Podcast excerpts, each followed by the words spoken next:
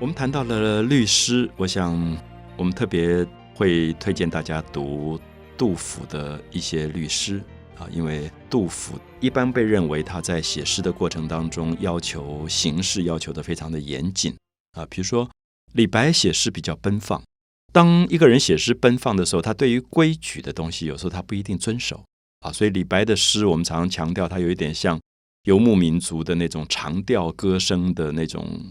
长江大河的感觉，可是杜甫不是。那大概作为一个诗圣，也一定要比诗仙更守规矩吧？就是他是圣人，他的生命好像有很多对自己的节制的要求。所以我们举一些大家很熟悉的杜甫的诗啊，因为我想要讲形式的时候，可能如果大家对他的诗比较熟悉，读起来的时候比较容易分析它里面的一些感觉。像杜甫有一首诗，过去常常在教科书里面会选出来啊，就是讲战争。那我们知道，因为杜甫经历了安史之乱，所以大概在他四十岁左右的时候，经过这个战争，他其实在战争里面有很多的感触，他自己的生命的沧桑之感，也是在战争里面体会出来。所以有一次，他就写到一些战争的时候那种心情上的感觉。可是我们知道战争的感觉可能很悲哀，可能很哀伤，可能跟家人很久没有见面，偶然接到一封家信就很快乐，很快乐。可是他还是要用很节制的方法来写这首诗，他不能大呼小叫的啊。所以这个我们说律诗，就是说你必须把你的情感，不管多么强烈的情感，放在一个比较规矩的结构当中来书写，才能够达到一种律诗的平衡感。他说：“国破山河在，啊，国家已经破了，国家已经被敌人消灭了，所以国破了。可是山河还在，所以你会觉得里面有一个很强的对比，就是说，国家是什么？国家其实是一个政权，是一个政治的组织。可是即使国家破了，山河还在，啊，那个江跟山还在。我的意思说，如果有一天我们居住的环境政权改变了。”可是你会觉得淡水河还在，大屯山也还在。你面对山河的时候，你会感觉到并没有绝望到好像国破家亡就没有希望了，因为大自然、土地才是最重要的东西。所以他说：“国破山河在，城春草木深。”城春是这个城市又到了春天了。虽然国家亡了，国破了，可是春天不会因为你国家亡了就不来。所以这个城市还是春天。我常常有时候读这样的诗，我会希望唐诗能够用我自己居住的环境来做比较啊。所以我的意思是说，如果有一天我住的城市受到敌人的侵害，可是山河还在，我还会走去看淡水河，我还是会走去看大屯山。而且我也相信，即使那样的时候，可能台北的某一条马路上的花还是在开，木棉花还是照样要开。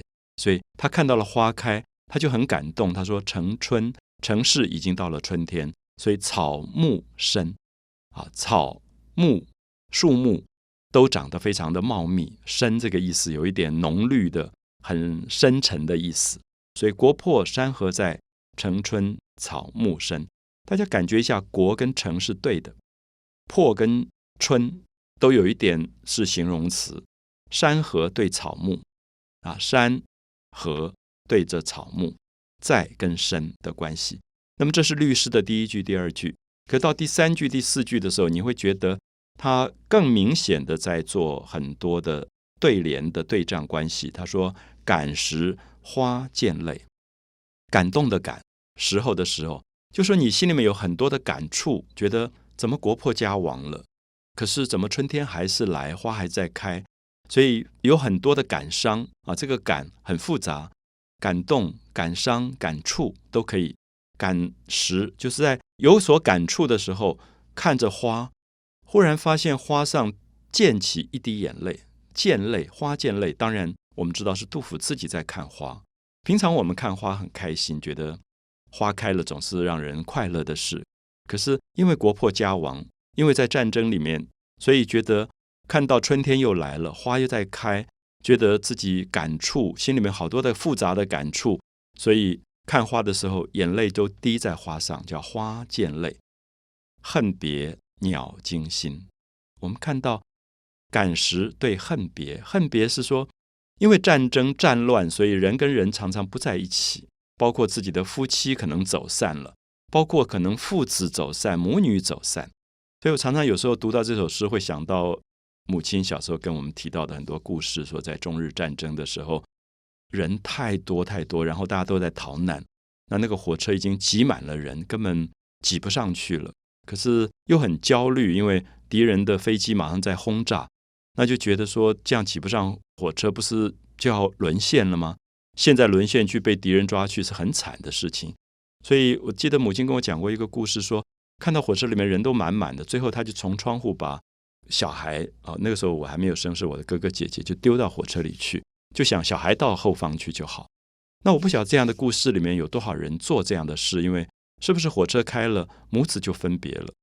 所以恨别，他是觉得在战争里面有这么多的痛苦的事，真是觉得心里面好多的恨，很多的遗憾啊！因为都在告别，因为战争里人都在分别，恨别鸟惊心，就听到那个春天鸟在那边叫的时候，心里面都会吓一跳，因为不晓得是不是亲人出现了。好，所以你看花溅泪，鸟惊心。花对鸟，剑对惊，泪对心，所以我们可以看到，一方面是在哭了，眼泪掉在花上面；一方面是鸟的叫声让他心里面一惊，所以眼泪对心情的心，这个剑花溅泪的剑对鸟惊心的惊，然后花对鸟。所以我们如果不分析则已，我们分析，我们才知道这首诗，尤其在第三句、第四句，就是我们说对联形式出来的时候。它是这么严格的，这么严格，就你上句写到花，你下面一定要用到鸟；上面讲到动词见，下面一定要讲到动词惊，惊动的惊啊，见跟惊。所以我们看到这样的严格的形式，使得诗人刚才提到说，在战争里面感情这么强烈，可是他会用非常平稳的方法去把它用理性的方法处理。所以这是我一直觉得，我们今天举几首唐代最好的律诗来看的时候。我们才了解到，律诗代表了唐代的一种感性跟理性之间非常微妙的平衡，也代表了那个时代人处理自己感性跟理性之间的一种非常微妙的方法。